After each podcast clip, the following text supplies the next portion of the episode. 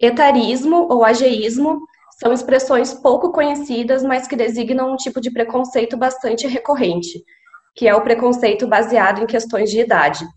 Nesse momento de pandemia, esse tipo de discriminação contra os idosos tem se manifestado de diversas formas, como na associação dos idosos como um peso para o sistema de saúde, previdenciário, ou como peso para a sociedade em geral, e também com piadas com as dificuldades de, dessa população de se manter em isolamento. Para falar sobre a questão dos idosos, nesse momento de pandemia, a gente convida hoje a professora Anita Liberalesso Neri, que é da Faculdade de Ciências Médicas da Unicamp. Professora, obrigada pela entrevista. Sou eu quem agradece, Liana. Bom dia. Bom dia. É, eu gostaria de iniciar a nossa entrevista perguntando como a senhora analisa né, o papel do idoso na sociedade e como esses preconceitos contra uh, os idosos têm se manifestado nesse momento de pandemia.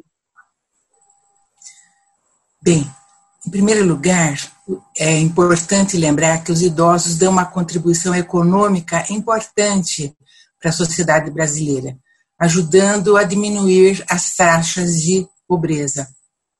Cerca de 60% dos idosos são chefe de família, são arrimo de família, ou seja, são o único dinheiro, seja os proventos de aposentadoria, seja a renda mensal vitalícia, é o único dinheiro certo que entra na família, o que aumenta a probabilidade de coabitação entre os idosos e as gerações mais novas, né, com todos os problemas que isso pode trazer.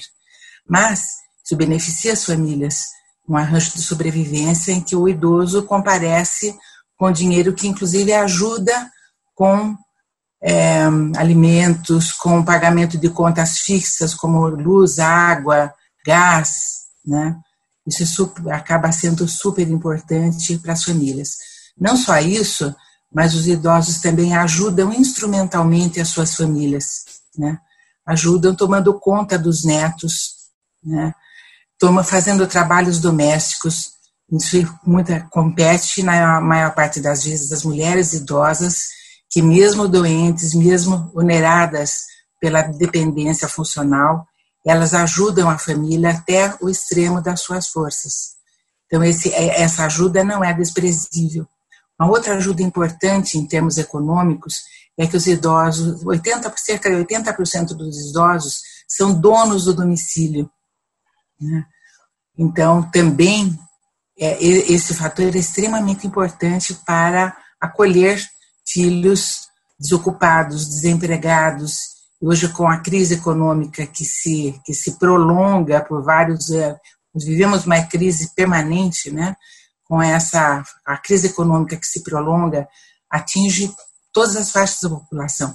Então, os velhos podem, podem dar uma ajuda efetiva, eles contribuem. Normalmente, eles são apontados como ônus para a sociedade, né, como despesas para a sociedade, como culpados pela, pelos nossos problemas previdenciários.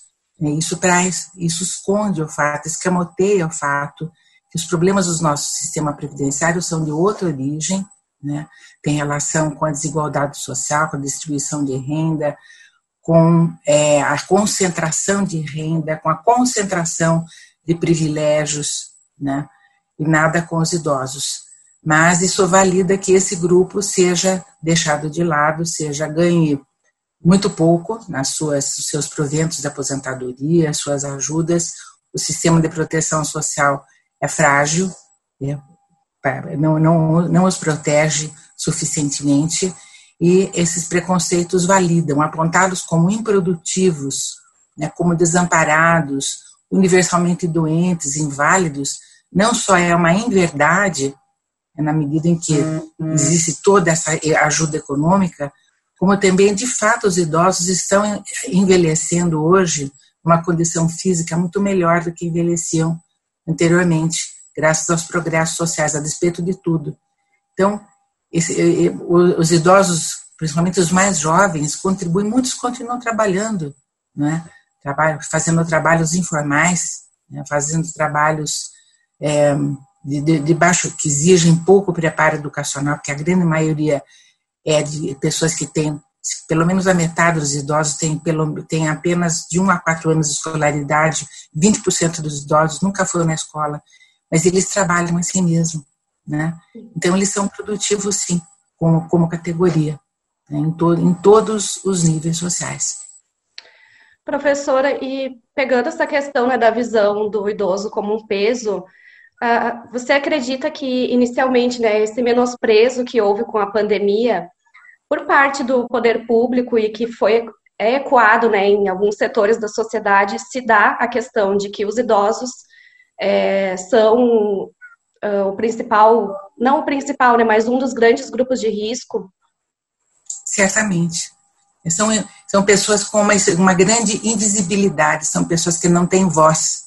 Eles não falam por si e ninguém fala por eles. Então, é, é, dizer que eles são improdutivos, né, aumenta a probabilidade de que eles não sejam acudidos né, da maneira mais apropriada às suas necessidades. Né. Se tem um grupo minoritário formado por pobres, por mulheres, por negros né, e por velhos, para que, que, que, que a sociedade vai se preocupar? Né? Existem, essas pessoas serão prioridade nas mortes, então é isso mesmo que você está falando. Infelizmente, né, os, os dilema, o dilema ético que se coloca muitos, muitas vezes para o pessoal da área da saúde, né, a, quem, a quem oferecer os parcos recursos existentes no sistema. As pessoas jovens, produtivas, que vão voltar para produzir para a sociedade, ou as pessoas idosas, mesmo que elas tenham chegado primeiro. Né? Então, isso resolve, não, elas são improdutivas. Né? Nós não temos por que está justificado. Bom, nós ouvimos autoridades brasileiras, altas autoridades brasileiras falando isso, alto e bom som, né, por rede nacional, em situações de, de, de posse de ministros e etc. Então, isso é muito, muito grave. É muito grave. Eticamente, em termos culturais, o que será do futuro dessa sociedade se ele reserva esse tipo de tratamento não solidário, né, não humano, a uma parcela que é super importante na, da, da sua sociedade. Professora, uh, diversas piadas, né? A gente tem visto muitas piadas na internet sobre a questão da dificuldade dos idosos de se manterem em isolamento. E por trás disso, né, existe uma questão bastante cara assim, ao, ao assunto, que é a solidão e o desamparo né, de, de grande parte dos idosos.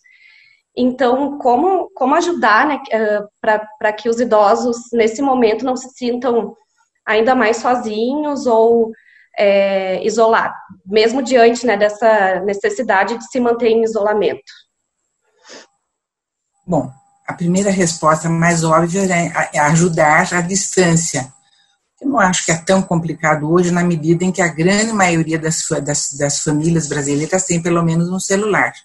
É, nós não temos mais telefones fixos, eles eram bem que a gente declarava no imposto de renda, agora não mais, mas todo mundo tem celular.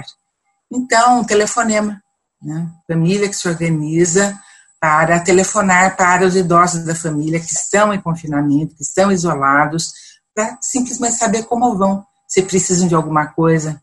Então, fazer compras para os idosos, levar pequenas gentilezas até, né? levar algum alguém fez algum doce, leva um pouco de doce para os idosos, leva frutas para os idosos, leva é, flores, uma flor para os idosos.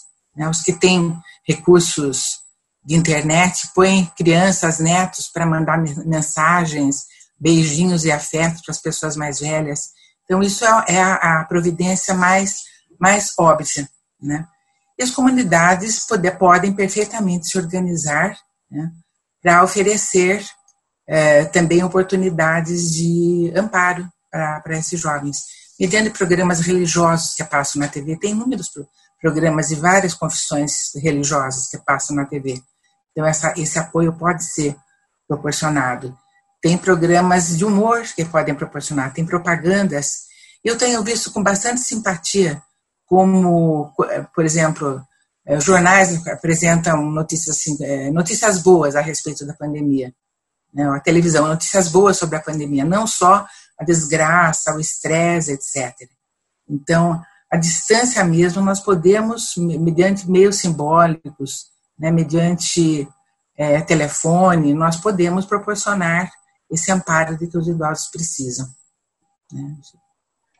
Professora, muito obrigada pela entrevista. Obrigada também para quem nos acompanha.